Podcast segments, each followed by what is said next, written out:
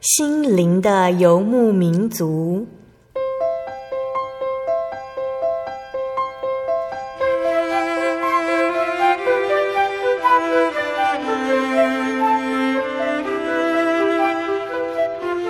在这个谁都不管谁的后现代社会里，每个人的心灵都是游牧民族。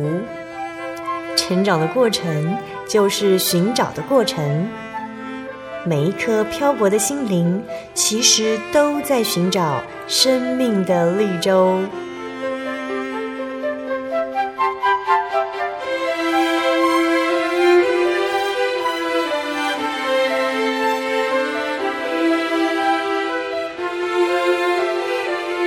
本节目由真耶稣教会台湾总会制作，欢迎收听。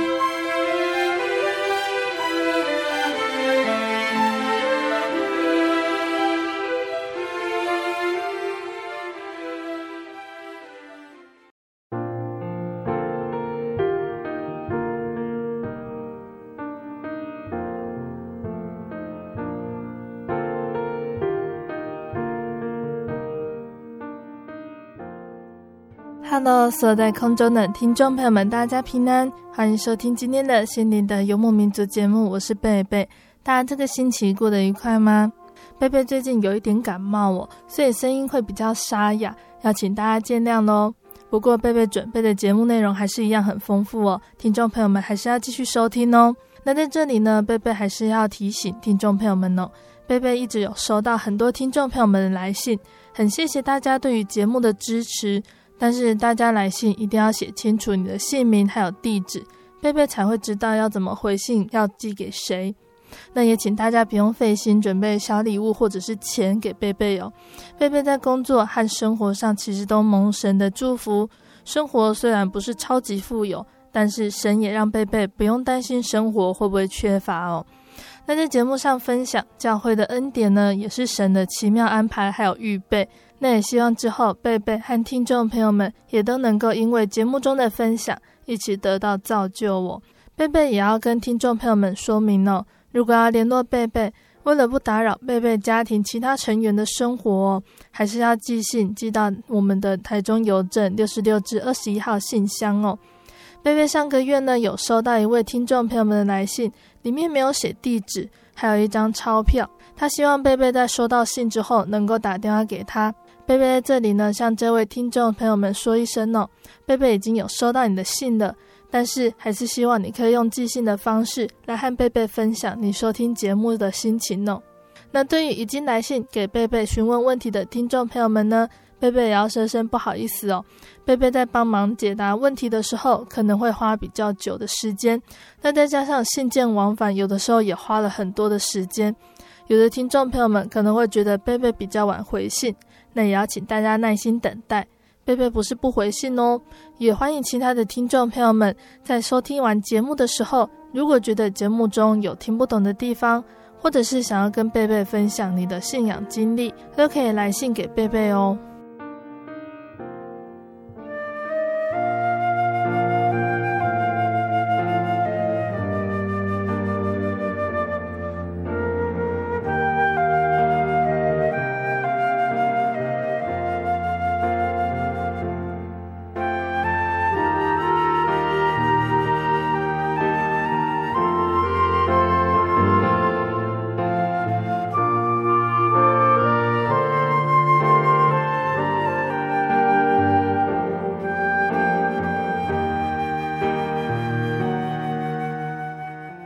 今天要播出的节目是第九百六十九集《生活咖啡馆》绘本分享《金钱树》。今天在节目中，贝贝要跟听众朋友们分享莎拉·史都华还有她的先生大卫·斯摩创作的《金钱树》这本绘本哦。那金钱树呢，不是指哦我们在植物店或者是景观造景的时候看到的小盆栽，在绘本中的金钱树呢，是真的一棵长出钞票的大树哦。如果我们有一天你发现，在家门前的树竟然长出钞票来了，听众朋友们的想法会是什么呢？有的人说，金钱不是万能，但是没有钱却又是万万不能的。我们的生活都会需要用到钱，所以如果家门前有这一棵树，一定会爬到树上把钞票全部拔光光哦。但是今天绘本里的主角麦小姐，她是如何看待这一棵长满钞票的金钱树呢？这棵金钱树到底是怎么来的呢？有一天早上哦，麦小姐起床发现院子里突然冒出了一个怪模怪样的东西，没有人知道它是从哪里来的。几个月之后，这个怪东西长大，长成一棵树。只不过树上的叶子竟然都是一张一张的钞票。麦小姐她每天仍然是栽种、采花，还有喂养动物。但是好奇的人们前来观看，疯狂的采收金钱树上的叶子。麦小姐很讶异这些人的行为，不知道什么时候才会结束这疯狂的情形哦。神奇的树上长满了钞票，当季节转换的时候，树上的叶子也会凋零吗？我们先来听一首好听的诗歌哦。诗歌过后，贝贝就会来分享这一本《金钱树》这本绘本哦。贝贝要播放的诗歌呢是祷告。祷告，因为我；祷告，因为我知道我需要明亮，需要明亮。你心意对我重要，祷告，已假装。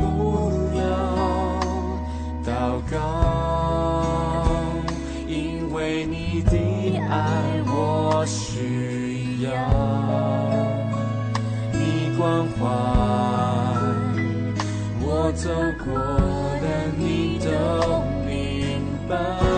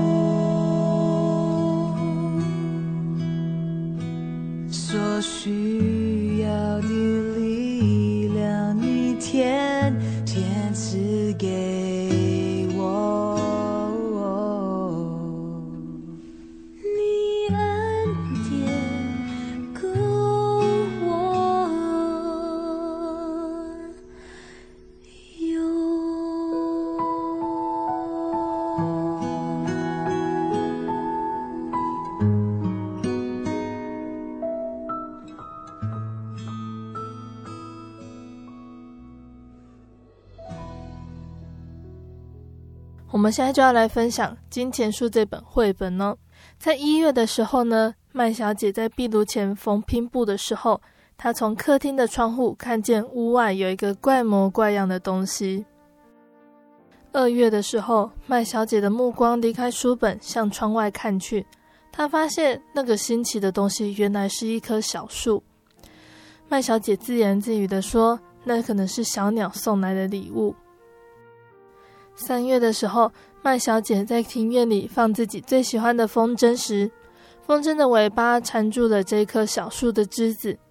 麦小姐一边用力的拉，一边想：这棵树的样子真的很奇特。一直到四月的时候呢，麦小姐在栽种豌豆的时候，她停下来看着那棵树。现在的那棵小树呢，已经长大了，布满春天的嫩绿色彩。麦小姐她若有所思地说：“好奇怪哦，这棵树竟然可以在这么短的时间内长得这么高大。”再来，我们要说到五月哦，在五月一日呢，是西洋的武硕节。麦小姐他们那里的人呢，习惯在当天立一根系有彩带的柱子，让小孩子呢可以绕着柱子跳舞跟玩耍。那当麦小姐在为邻居小孩做武硕节花桌的时候呢，她惊讶地发现那棵奇怪的树上的叶子一点都不像叶子的形状。在不伤害嫩树枝的情况下呢，麦小姐小心翼翼地摘了一些硬挺翠绿的叶子送给小朋友做纪念。六月的时候，当麦小姐正在采集玫瑰花束的时候，哦，邻居小孩的父母纷纷来到她的院子。他们想看看那一棵奇特的树，麦小姐还让他们剪下一些枝叶带回家。一直到七月，那个时候，麦小姐在果园里摘樱桃。这时候来了几位政府官员，问她哦，能不能带一些绿叶回去，好完成一些特别的计划。麦小姐把梯子借给政府官员哦，因为那棵树每天不断的长大。然后麦小姐就进屋子里做她的樱桃汁。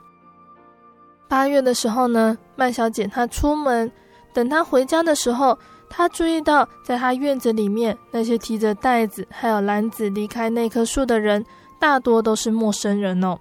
但是他想，没关系，要是没有人一直来摘叶子，那棵树的树枝可能会因为负荷过重而折断呢。在九月的晚上，当麦小姐在喂食动物的时候，麦小姐看见那棵树周围的人群哦。他们在中秋的月夜里还在忙碌的来回奔波。麦小姐喃喃的问：“难道他们都不用休息吗？”十月的时候，麦小姐她正在雕南瓜，她发现那棵奇怪的树，它的叶子正渐渐变黄。麦小姐终于松了一口气。一直到十一月，冬天第一场暴风雪来到的时候，哦，麦小姐还是看见一些不死心的陌生人。还在那棵树下的积雪里不停地挖呀挖，最后在十二月的时候，麦小姐和邻居的男孩合力砍倒那棵奇怪的树哦。虽然这棵树的树干还很绿，燃烧起来还会产生一点点的烟，但是麦小姐她不在乎。现在她有足够的木材，可以让她温暖地度过这个最寒冷的冬天哦。麦小姐送给每个男孩一条自己做的面包。一罐草莓果酱，还有一束干燥花。当他走回暖暖的壁炉旁呢，脸上不禁露出了微笑。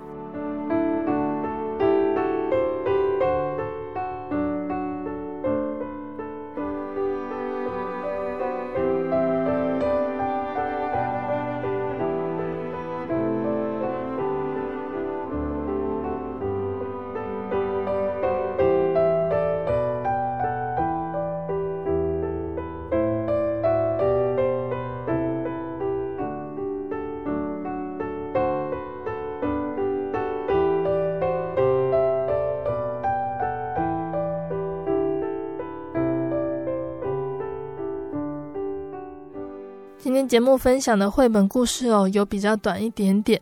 那在这边呢，贝贝先分享自己看这本绘本的心得哦。这本书的作者莎拉史都华呢，他有一天呢、在果园里面一面修剪枝叶，一面看着树上茂密的叶子哦，他想着，要是这棵树的叶子全部都变成钞票，不知道会发生什么事情。所以在入冬之后，一个大雪纷飞的日子里，史都华小姐她坐在窗边写下这个充满丰裕性的故事哦。那这本绘本呢，贝贝以前哦就很想要拿来跟听众朋友们一起分享，但是觉得贝贝自己的准备还是不够多，所以一直到今天呢，才跟听众朋友们一起分享这一本很特别的故事哦。那让贝贝觉得很有趣的地方是，其实这本书呢，一直都没有很直接的提到麦小姐她对于金钱树的看法。这棵树的种子呢，只是刚好落在麦小姐家的庭院里。几个月过去了，树长大，也长出钞票叶子。麦小姐她依然是平淡的过着自己的生活，一边从旁观看着其他人呢，为了这棵金钱树疯狂的起舞。在绘本里面呢，他一直都没有很明显的画出完整的金钱树的样子。金钱树在故事中呢，一直都是只露出一个角，或者是在背景的时候呢，出现模糊的影子。感觉有这个就像是麦小姐的观点哦，她并不在意那棵树，所以她不会仔细的看出树的样子。那这棵长满钞票的树哦，刚刚贝贝有问听众朋友们哦，那不管是长在谁家的院子里。铁定都会被视为天上掉下来的珍宝，然后小心谨慎地据为己有。故事中的麦小姐，她却有令人称奇的反应。首先，一开始呢，当这棵树从积雪未融的春泥中窜冒出来的时候，麦小姐并没有把它当成杂草，把它铲除掉，而是静静看着这棵模样奇特的树如何展开它的生命。那接着，这棵奇怪的树在很短的时间内迅速的开枝散叶，到夏天的时候就长得非常茂密，长满了钞票的叶子。麦小姐把钞票叶子送给小孩做纪念，而且还让左右邻居随意摘取。即使后来引发一阵抢夺风暴，麦小姐依然冷眼旁观一切，她都按照她自己的步调在生活，不受到影响的过日子。不知道听众朋友们有没有发现呢？麦小姐她自始至终呢，都是将这棵树当成一般的树来看待。就算它的叶子是钞票，对麦小姐来说，那也只是树的叶子罢了。但是在旁人的眼中，可不是这样子而已哦。所以这棵奇怪的树便清清楚楚的凸显，还有对比出来麦小姐和其他人不同的生活态度，还有价值观。相较于我们刚在故事中哦看到的八月跟九月份的人哦，那些相争搭梯子、攀爬抢摘钞票叶子的投机分子呢，麦小姐她显得格外的脚踏实地哦。她的日子过得极为简朴，每天在院子里，她就是栽种、收成、缝拼布、绘画，还有阅读，看起来生活不是非常的优渥。但是尽管她没有优渥富裕的物质。麦小姐像孩童般纯净的心灵呢，却因为懂得经营，还有细细品味，她的生活变得丰富又满足我。那对于那些在金钱树上抢取争夺的人呢，麦小姐也显得分外仁慈慷慨。对她而言，那些钞票叶子既然是白白得来的，她也白白的舍去，让贪婪的人呢各自索取。因为对麦小姐而言呢。那些不是他生命中最重要的东西。在圣经的马太福音第五章第八节说：“清心的人有福了，因为他们必得见神。”麦小姐的想法还有行为哦，虽然在我们看来她是异于常人的，但是她却非常符合神的教导，在神的眼中呢是难能可贵的珍宝，也因此显示出耶稣他教导的价值观还有世界价值观的差异性哦。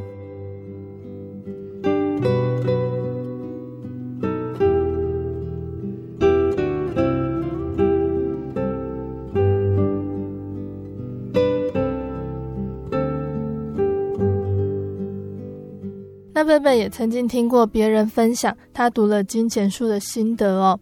有一位科技新贵呢，他看到金钱树中九月的画面哦，就是中秋夜还在金钱树下来回奔波的人们。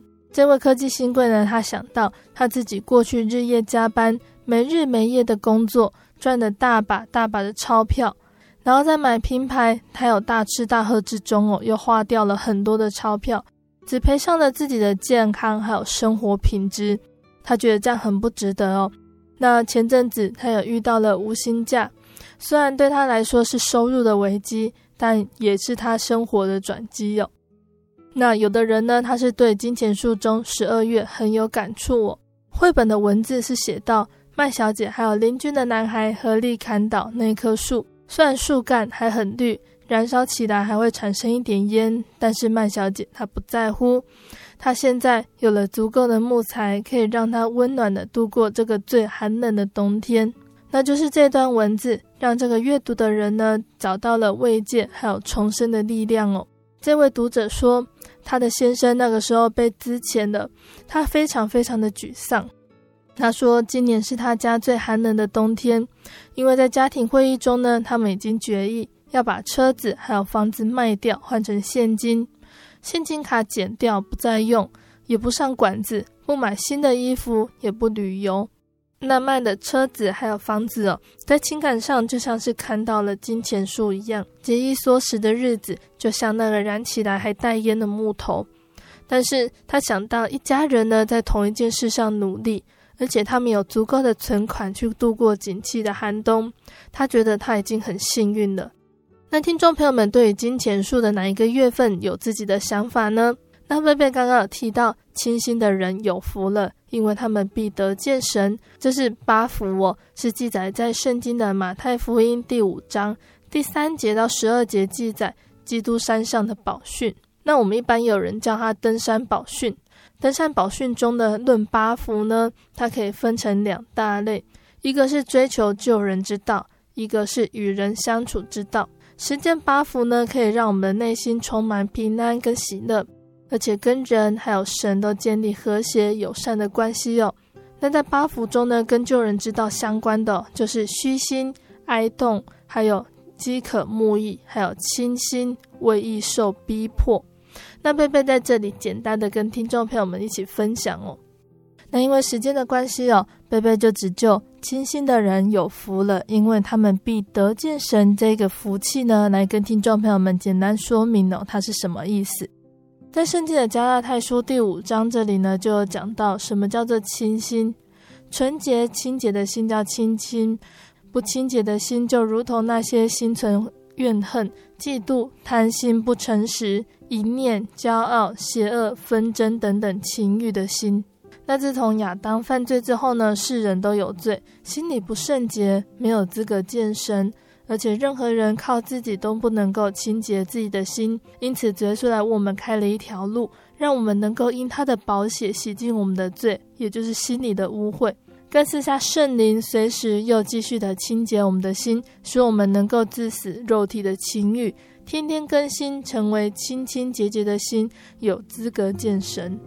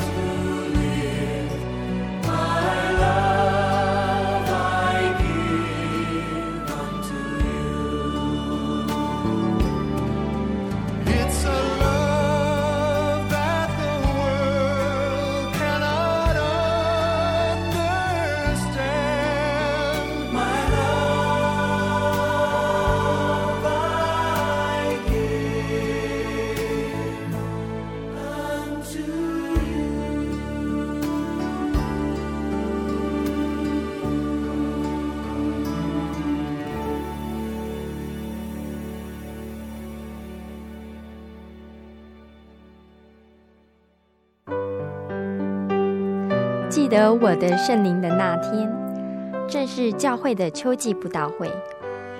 传道在台上勉励我们，要恒切地向主祈求那应许要赐给我们的圣灵。当我到台前，跪下来祷告不久，就被圣灵感动，舌头如火焰般的跳动了起来，就像圣经当中《使徒行传》所记载的情形，说出奇异的舌音，身体也跟着震动了起来。那个时候，我的心头火热。泛起阵阵的平安和喜乐，那种像是找到家、回到家的感觉，让我久久不能释怀。我知道自己已经得到了宝贵的圣灵，真实的体验耶稣升天之前所给我们的应许，就是相信他的人要从腹中流出活水的江河来。这也是使徒彼得他们在五旬节的时候。被浇灌所得到的圣灵，圣灵改变了我，在我的人生路途上陪伴我、指引我，让我真实的接触到主耶稣基督。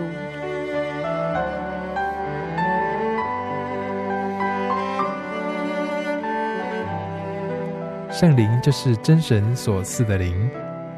亲爱的朋友，使徒保罗曾经问以弗所教会的信徒。你们信的时候受了圣灵没有？他们回答说还没有。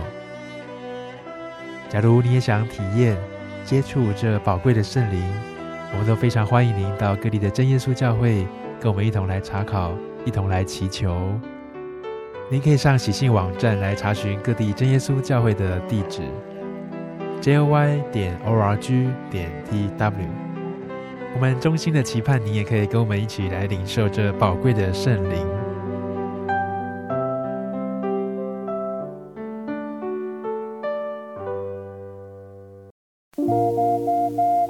您在街上曾经看过这样的招牌“真耶稣教会”吗？也许您很想，但是却不好意思进来看看。其实，我们真的非常欢迎您。下次当您再路过真耶稣教会时，欢迎您进来与我们同享神的恩典。真耶稣教会台中邮政六十六至二十一信箱，欢迎来信，愿您平安。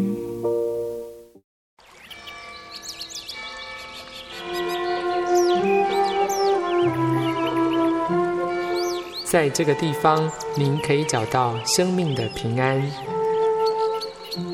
在这个地方，喜乐就像泉水一样源源不绝。真耶稣教会总是敞开大门，欢迎您的加入。耶稣的爱是你我都可以享有的。真耶稣教会台中邮政六十六至二十一信箱，欢迎来信，愿您平安。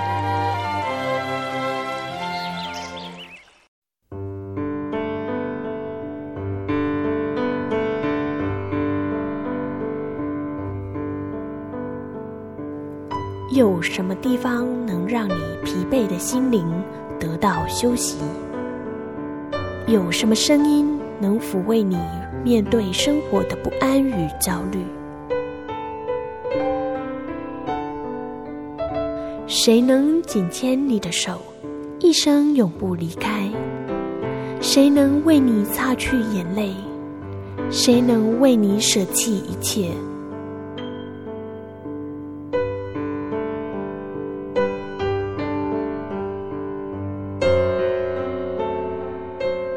耶稣基督正等着您，等候您回到他的身旁，再次与他相认。欢迎您至各地真耶稣教会，让我们的疲惫与不安，在他怀中得到安歇。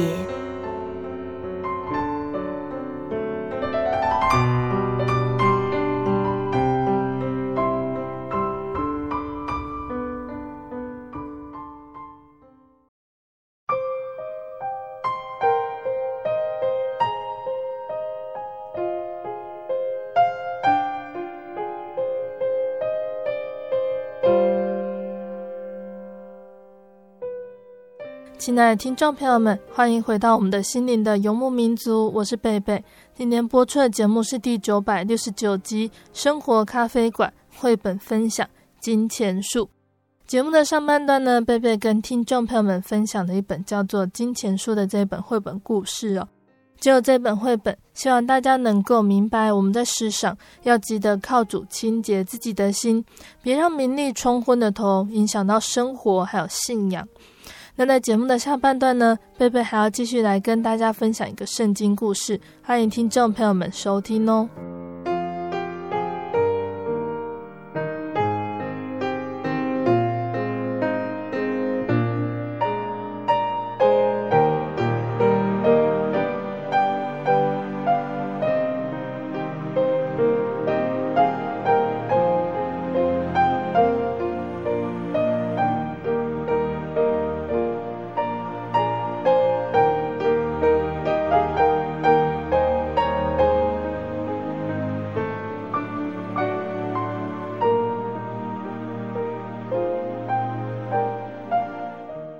亲爱的听众朋友们，在下半段节目中呢，贝贝要分享一段圣经故事哦。上个月我们说到雅各呢，他最终带着他的家人从舅舅拉班那里回到他的家乡。在回家的路上，雅各想了很多的办法，要让他的哥哥以扫消气。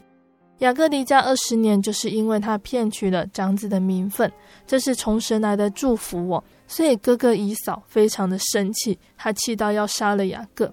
而二十年过去了。雅各最后还是因为有神的带领和帮助，他也顺服神，得到真神的祝福还有安慰，和哥哥和好了。但是因为兄弟两人的产业很多，他们在和好之后，还是带着各自的家人分开居住。那雅各的故事哦，我们就到这个地方告一个段落了。之后我们也会再提起他。那从这个月开始，故事的主角换成雅各的儿子们了。听众朋友们，不知道还记不记得雅各还住在舅舅家的时候呢？因为妻子莉亚还有拉杰为了争宠，也将他们的使女也嫁给了雅各为妾，所以雅各娶了四个太太。这四个太太总共生下了十二个孩子。这十二个孩子里面，他们的个性如何呢？他们彼此之间会造成这个家庭什么样的风波呢？我们一起来聆听接下来的故事哦。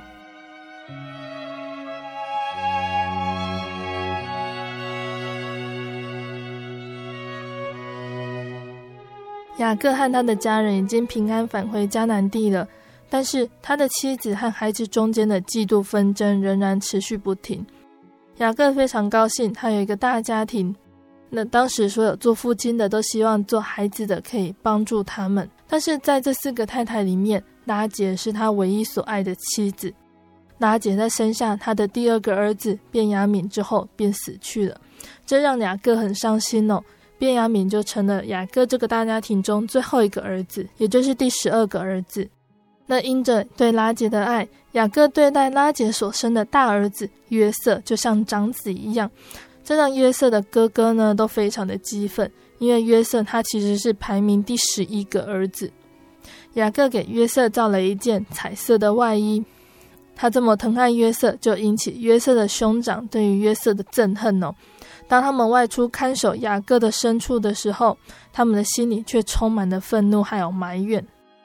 当约瑟他出去帮助他那些同父异母的兄长看守羊群的时候，他看到哥哥他们做的一些事情是不对的，回来便一一的告知父亲。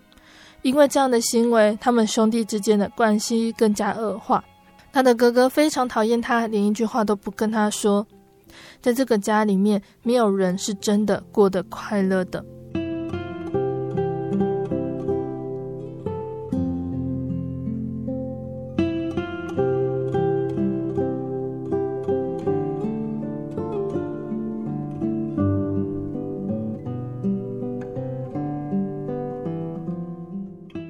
那有一天夜里呢，约瑟他做了一个很奇特的梦。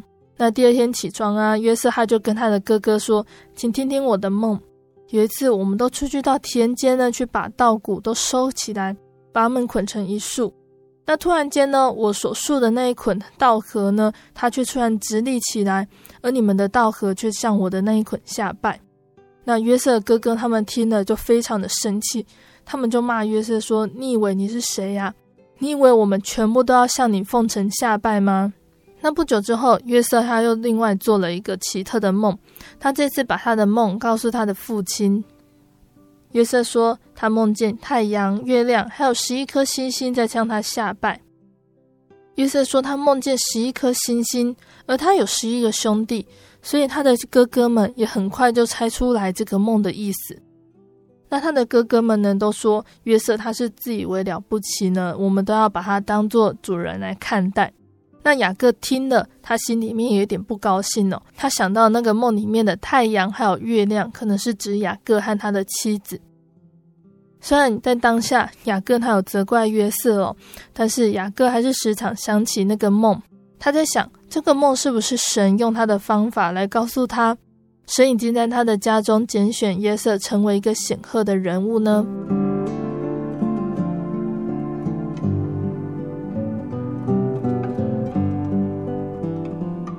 有一天呢，雅各他来找约瑟，想要派他去做一件事情。雅各跟约瑟说：“你的哥哥们他们外出工作已经一段时间了，我很担心他们。你去寻找他们，看看他们是否平安。”那约瑟他就循着他哥哥所走的方向出去，一路上向人询问他们的去向。那最后终于找到他们了。约瑟的哥哥们远远的就看见约瑟身上穿着雅各给他那件特别的外衣，他们就认出来说是约瑟来了。那那个时候，约瑟哥哥们就突然有人提议了，他就说：“现在约瑟是单独一个人呢，为什么我们不要趁这个机会把他杀掉呢？他做的那些奇怪的梦会变成什么样子？”他们的大哥刘便呢就尝试阻止他们，刘便就跟他们讲说：“我们不可以杀他。”我们就把他丢到这个干的井里面去好了，这应该就可以给他教训了。那当约瑟满怀热切地走进他的哥哥们的时候呢，他最年长的两个哥哥就先抓住约瑟，另外一个哥哥把他美丽的外衣脱掉，那跟着赵大哥所提议的，把约瑟丢到那个深坑里面去。那这些哥哥他们心里非常的满意哦，他们就坐下来吃饭。他们对于约瑟绝望的呼救声呢，都充耳不闻。当约瑟哥哥他们在吃饭的时候，他们见到一支庞大的骆驼队伍向他们这个方向走过来。不久，他们就知道那是一支商旅队伍。他们的骆驼满载着香料，正往埃及去卖他们的货品。那约瑟第四个哥哥呢，就提议说：“为什么我们不要把约瑟卖给那些商旅呢？这样子比把他杀掉更好，而且我们又可以赚钱。”当时除了大哥流便不在那里哦，其他的哥哥他们都非常同意这样子做。一切事情都很迅速的进行哦。有些哥哥跟那些商人交易，押到那些商人面前让他们验查。那尽管约瑟他有一点刮伤，还有弄脏的，他看起来还是健康强壮的。如果卖做奴隶，一定可以卖到很高的价钱。最后呢，商人决定用二十块银子来买下约瑟。那约瑟就给骆驼队伍给带走了。那不久，大哥流便回来了。其实他正私底下计划要把约瑟从干井里面救出来，然后静静的把他带回家交给雅各。那流便他一看到坑洞里面是空的，他就非常的惊慌，他以为他的弟弟已经把约瑟杀掉了。但是后来他的兄弟就告诉流便他们怎么处置约瑟。然后他们就要商量啊，怎么跟他的父亲雅各交代。约瑟的哥哥们就捡起从约瑟身上脱掉的那件彩衣哦，把他染上了山羊的血。那当他们回家的时候呢，他们马上拿了那一件染了血的外衣去见雅各。他们就问雅各说：“这件衣服是约瑟的吗？”那雅各一看到那件染了血的彩衣哦，他就放声大哭。雅各他大喊：“他一定是给野兽吃掉了！我亲爱的儿子约瑟已经死了，我再也见不到他了，我一生都要悼念他。”这个时候，约瑟一直都被那些商人用绳子绑着，被拉到埃及去了。但是，一路上神都与他同在。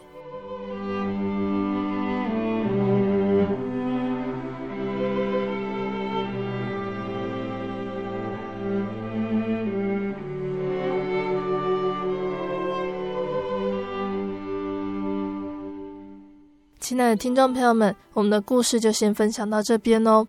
雅各的儿子约瑟遇到的事情，是不是也让你心有戚戚呢？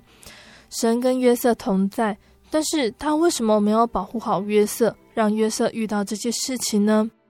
那如果神跟雅各同在，神应该会告诉雅各，他儿子们说的是谎话，要赶快派人去救回约瑟啊！你的心里是不是也浮出这么多问号呢？贝贝在这里分享心得哦，听众朋友们，或许你会在这里找到你要的答案。那我们应该都还记得，雅各他当初爱拉杰呢，还为拉杰工作，总共十四年哦。从雅各妻子们的争宠，我们可以看到，身为父亲的雅各，他对他这么多的孩子，也都是有不同程度的爱。差别待遇的剧本呢，不断在雅各的家庭上演哦。不平的心衍生家庭纠纷，环境可能造就不同的人格发展。那在创世纪的三十七章到五十章呢，除了三十八章穿插了其他的人物以外哦，圣经呢，它用很长的篇幅描述约瑟的生平事迹。那一开始，约瑟的母亲拉结在生下弟弟便雅悯的时候就难产而死了。那为了弥补爱妻早逝的遗憾，还有怜惜缺乏母爱的幼儿，父亲的爱就完全灌注给约瑟跟便雅悯。那没有母亲陪伴的童年呢？约瑟想必是紧紧依偎着父亲，听父亲的言语，看父亲的背影长大。圣经描述呢，雅各爱约瑟过于爱他的众子。制作彩衣呢，就是明显的记号，让他的哥哥们眼红哦。那如此集宠爱于一身呢，我们却没有看出来约瑟他有恃宠而骄，反而是单纯正直不阿的性情，令人家深刻哦。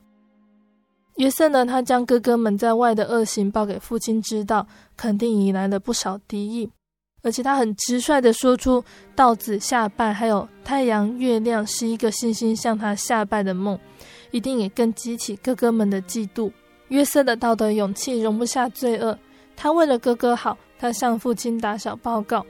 他不是自己愿意，却连连做了让人匪夷所思的梦。即使他的父亲责备他，他仍然实情相告。那这样子的个性呢，让约瑟在哥哥之间呢的处境是越来越艰难。虽然他不能够选择生长的环境。他却宁可选择做不求人欢喜，只讨神欢喜的人呢。约瑟他并没有忘记父亲的信仰还有教训，父亲的神就是他的神，敬畏的心让他之后不断受到各种的熬炼中呢，都能够得到神的同在。那父母对子女的爱哦，就像我们伸出手来，手指的长度不一样。身为父母，觉得无法保证自己全然公平。但是孩子的天真、善良、正义感是需要被肯定、被增强的好品质。父母的信仰示范呢，影响了孩子们一辈子，也是我们可以同心见证的事实哦。约瑟的好品德从神而来，从父亲的教诲而来，也从他受教的心而来，环环相扣，成就一个没有被宠坏的孩子。而这个孩子在之后我们要讲的故事里面呢，我们可以看到他被赋予重任。完成神缜密的计划。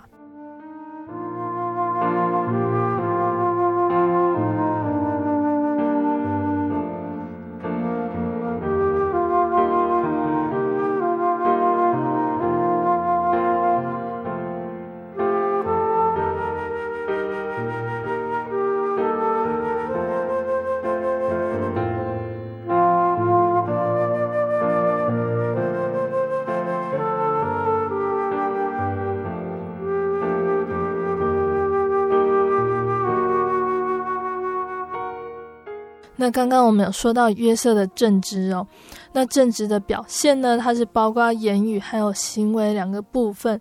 在言语上呢，正直的人会忠实表达自己的观察，凡事实话实说；在行为上，正直的人会说到做到，信守自己的承诺。但是我们在这个世上选择正直，也是会受到代价的，代价就像约瑟一样，他被哥哥讨厌，被哥哥出卖。但是正直的人，他终究会得到别人的帮助。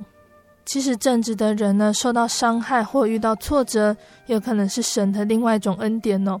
表面上约瑟被卖到埃及是件悲惨的遭遇，实际上他避开未来可能的祸患哦。如果约瑟没有被卖到埃及，约瑟的哥哥们可能会不断寻找杀害约瑟的机会，不但没有机会成全他的梦，更可能丧失生命哦。那我们想要选择正直，我们怎么知道我们自己的行为是不是正直的？那这里其实有几个简单的方法可以测试哦。首先呢，我们可以想一想，我们做这件事情晚上睡得安稳吗？过得正直的生活会让你晚上睡得安稳。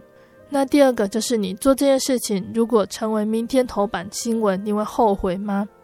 过正直的生活呢，会让你所做的事情被公开之后仍然不后悔。那第三个就是，如果你做这件事情，当你照镜子的时候，你会喜欢自己吗？过正直的生活会让你慢慢喜欢自己，学会自尊。最后，你会愿意将所做的事情告诉别人吗？包括父母、妻子、儿女，还有所有跟你相关的人哦。在现代的社会中呢，每个人都必须为自己的抉择付出代价。基督徒必须选择过正直的生活，并且为他付出代价。选择正直的生活，可能必须付出惹人厌恶，或者是被人出卖哦。但是选择正直的生活，一定会得到帮助，并且被神纪念哦。约瑟他在这个故事里面哦，面对亲人的出卖，我们都知道这是多么令人伤心的事情。但是在故事的最后，虽然约瑟被卖了，但是神仍然与约瑟同在。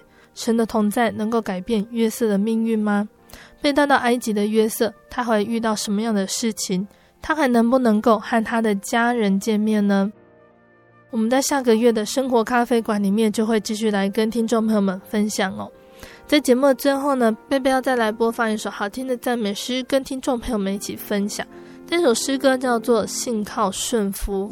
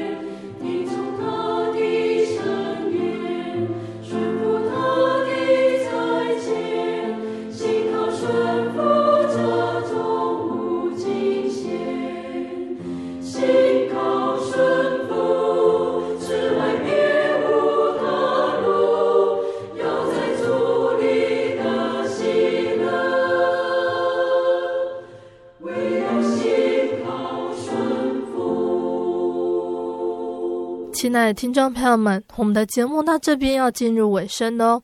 如果你喜欢今天的节目，欢迎来信索取节目 CD。如果你在收听节目之后，想要更了解真耶稣教会和圣经道理，欢迎来信索取圣经函授课程。来信都请寄到台中邮政六十六至二十一号信箱，台中邮政六十六至二十一号信箱，或是传真零四二二四三六九六八零四二二四三六九六八。听众朋友们也可以到你家附近的真耶稣教会来认识耶稣。或者可以上网搜寻喜信网络家庭，查询附近的真耶稣教会的聚会时间或地址，或者是智慧型手机下载“我要去教会”这个 APP，就可以找到邻近的真耶稣教会哟。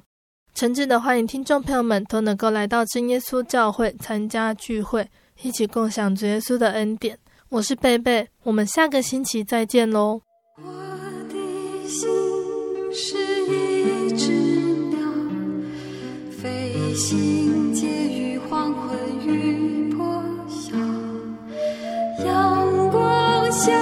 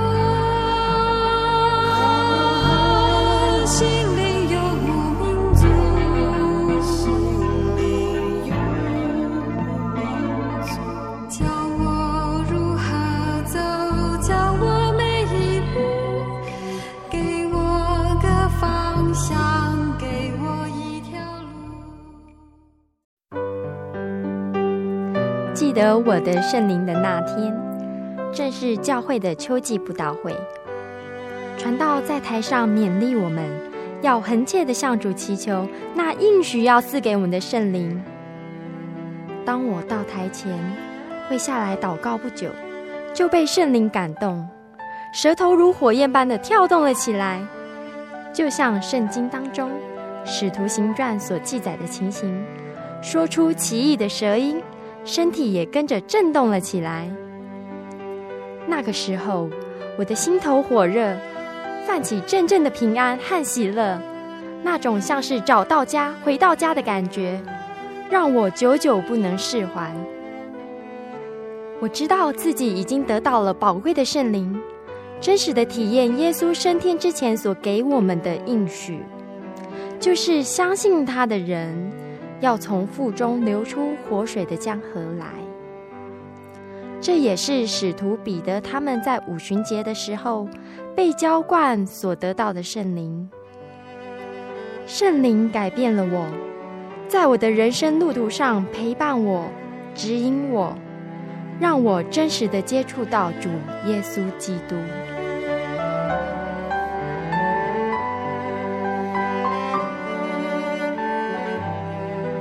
圣灵就是真神所赐的灵。亲爱的朋友，使徒保罗曾经问以弗所教会的信徒：“你们信的时候受了圣灵没有？”他们回答说：“还没有。”假如你也想体验、接触这宝贵的圣灵，我们都非常欢迎您到各地的真耶稣教会，跟我们一同来查考，一同来祈求。您可以上喜信网站来查询各地真耶稣教会的地址。Joy 点 org 点 tw，我们衷心的期盼你也可以跟我们一起来领受这宝贵的圣灵。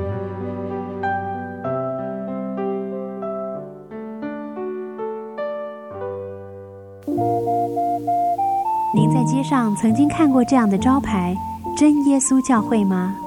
也许您很想，但是却不好意思进来看看。其实我们真的非常欢迎您。下次当您再路过真耶稣教会时，欢迎您进来与我们同享神的恩典。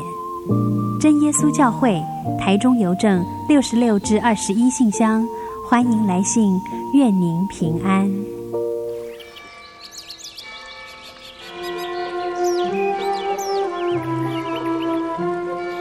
在这个地方，您可以找到生命的平安。在这个地方，喜乐就像泉水一样源源不绝。真耶稣教会总是敞开大门，欢迎您的加入。耶稣的爱是你我都可以享有的。真耶稣教会台中邮政六十六至二十一信箱。欢迎来信，愿您平安。